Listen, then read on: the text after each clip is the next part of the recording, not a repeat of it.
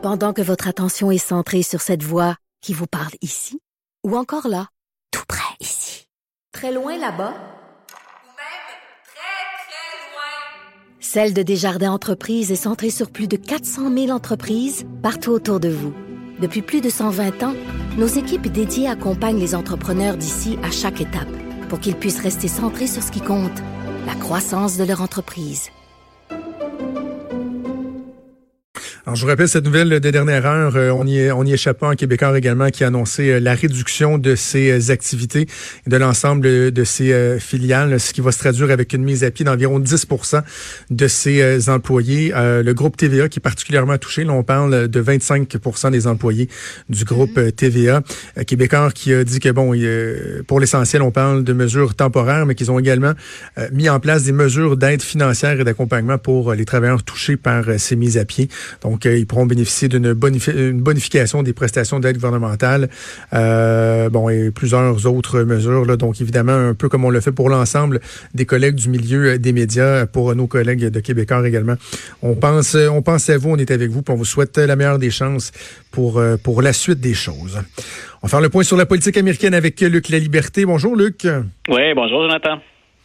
Il y avait cette idée un peu folle qui circulait depuis 24 heures, euh, qui voulait euh, que Donald Trump envoie des militaires américains surveiller la frontière canadienne, la frontière mexicaine. Mais là, on comprend que finalement, cette idée-là a été écartée cette idée-là a été écartée. Je ne pense pas qu'elle ait jamais été vraiment envisagée sérieusement. Mais en même temps, euh, on sait que M. Trump, depuis le début de cette crise-là, il a eu, il a eu quelques bons coups, mais il a aussi eu des, des ratés, il a eu des hésitations. Et on cherche encore, je pense même au sein de son entourage, parce qu'il a pris plein de gens par surprise en, en faisant cette déclaration-là. Euh, on cherche encore la logique, si ce n'est que de tenter de rassurer la base ou de rassurer les gens du pays pour dire nous surveillons nos frontières. C'est vrai avec le Mexique et c'est vrai avec le Canada. En même le message qu'on envoie de notre côté, ben écoute, je comprenais Mme Freeland qui a été plus ferme que le, premier ministre Trudeau encore. Je comprenais Mme Freeland de dire, écoutez, au plan diplomatique, ça ne fait que gâter la sauce. Euh, assurément, ça nous complique l'existence et c'est insultant. M. Trump a déjà euh, a déjà mentionné le fait que nous qu'on pouvait constituer une menace à la sécurité nationale dans les négociations de libre-échange, ce qui était déjà insultant. Il se servait de ça pour dire, ben, écoutez, on va vous imposer des, des, des tarifs plus élevés, entre autres il il parlait du dumping de l'acier. Mhm. Euh, mais écoute, là, on est, on est dans une crise qui, euh, qui met tout le monde un peu sur les nerfs à différents degrés, qui inquiète. Euh, puis en plus, écoute, quand, quand, on dit, et tu le mentionnais très bien, une idée folle, pour ma part, je séjourne aux États-Unis plusieurs fois par année, puis j'ai moins le goût d'y aller. Donc, combien de Canadiens ou de Québécois ont envie de surveiller vers la frontière pour aller vers ce qui est, depuis hier, finalement, l'épicentre de, de, la propagation de la COVID-19? Ben, c'est ça. Et je pense que c'est notre collègue Mario Dumont qui disait ça hier euh, à TVA, il me semble, puis j'étais totalement d'accord. Dans les faits, ça ferait bien mon affaire. Moi, si l'armée américaine peut empêcher les Américains de s'en venir au Canada en ce moment, lorsqu'on sait que c'est rendu le, euh, le plus grand foyer d'infection euh, sur la planète, là, allez-y, allez-y fort combien sur les réseaux sociaux dit ben écoutez, ça vous tenterait pas d'aller faire un tour dans le coin du chemin Roxham, entre autres, puis de d'intervenir?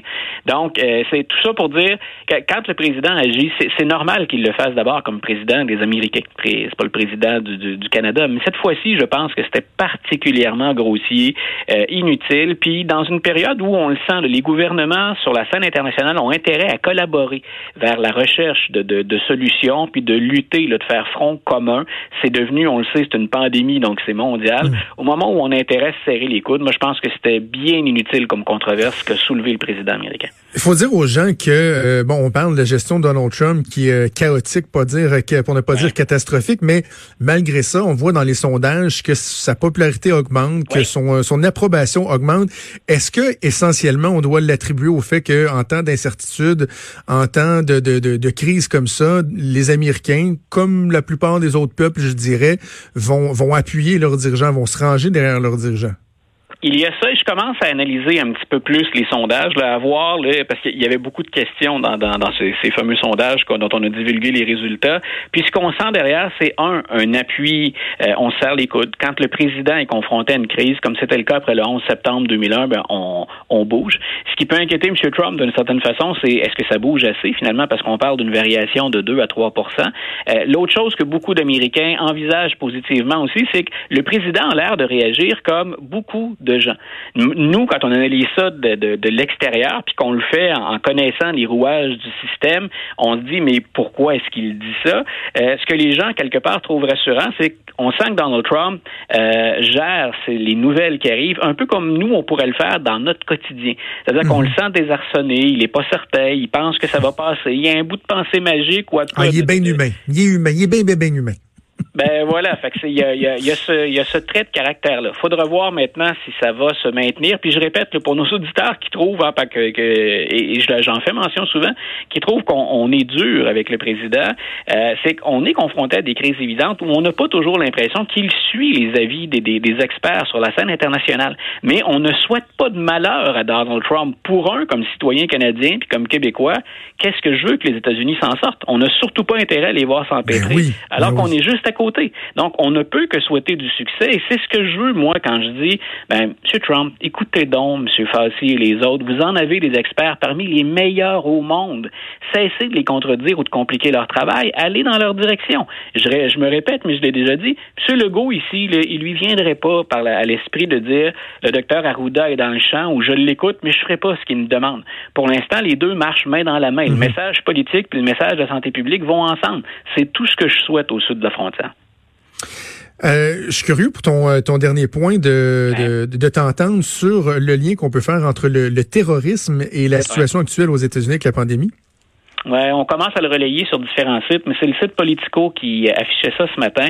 Euh, on a le responsable de la sécurité nationale pour le département de la justice euh, qui a accordé une entrevue hier qui répondait à des questions, puis il a dit écoutez, euh, les terroristes se sont adaptés à la pandémie. Et bien entendu, on n'a pas besoin d'autres malheurs, ça va déjà suffisamment mal comme ça, mais il dit n'oubliez pas que nos services de renseignement puis nos services de sécurité, ben ils œuvrent constamment, qu'on soit en pandémie ou pas, mais là faites attention, on s'aperçoit que les, euh, les, terroristes, puis on parle de terrorisme intérieur, là, ou émanant des, des États-Unis, ben, il dit ces gens-là se sont euh, déjà adaptés. Et il dit on s'adapte comment? Entre autres en changeant les cibles. Et en début de semaine, ça n'a pas défrayé la manchette beaucoup. Le FBI a procédé, euh, on pensait à l'arrestation au, départ. Finalement, l'individu a résisté et il est mort. Mais un individu qui voulait attaquer au Missouri, donc, et le FBI, la, la, la, la, le, la section de, de, Kansas, a dit, ben écoutez, on l'a avant qu'il dépose une bombe dans l'hôpital du Missouri, d'un hôpital du Missouri qui traitait des, patients infectés de la COVID-19. Donc, avant, on visait des endroits publics, mais les endroits publics, de plus en plus, avec les mesures de confinement, ben, on gère ça autrement. Alors, parmi les nouvelles cibles, il y a les hôpitaux. Et, on dit, ben, faites attention aussi, il y a des gens qui circulent sur le territoire qui sont infectés. Il y en a, et, on, en a retracé déjà quelques-uns, qui sont infectés par le virus et qui souhaitent le propager. C'est une autre façon. C'est une guerre bactériologique, hein, ou, ou on pourrait, on pourrait le mentionner comme ça. Donc, il dit, faites attention à ça et on surveille de plus près, plus que jamais, ceux qui auraient tendance à se radicaliser en ligne. Il dit, à la maison, on est de plus en plus isolé, puis ben, une des façons de s'évader, c'est de surfer, c'est d'aller sur le web. Puis certains ben, jouent dans les sites de désinformation, la colère, la mhm. frustration, l'angoisse, ça monte. Et ceux dont l'équilibre, entre autres psychologique, hein, mental, serait, euh, serait, plus, serait plus fragile, euh, ben, ils sont d'autant plus à risque de se radicaliser, de passer à l'action. Donc, euh, je, trouvais l'article intéressant parce que hmm. ça fait, hélas, partie du tableau actuellement. Terrorisme n'a pas arrêté, la pandémie ne l'a pas freiné. Donc, ce qu'on fait, c'est qu'on s'adapte du côté de ceux qui planifiaient déjà des activités. OK. C'est pas, je peux pas dire que tu m'as rassuré, là, dans la dernière minute. C'est-à-dire rassuré au sens où c'est que la, plupart de ces gens-là, ils étaient déjà fichés ou suivis par le gouvernement américain. Mais on dit, ben, soyez quand même prudents puis alerte si, si jamais, bien entendu, vous voyez de ces individus-là. Mais ce qu'on constate, c'est que dans ceux qu'on suivait, puis on l'oublie constamment, mais il y en a beaucoup qui sont suivis. Donc, on dit, ben, on est capable maintenant de constater qu'ils devancent leur projet. Donc, nous, on est capable d'intervenir plus vite aussi. Le côté rassurant, c'est que les services de renseignement et les services de sécurité se sont adaptés.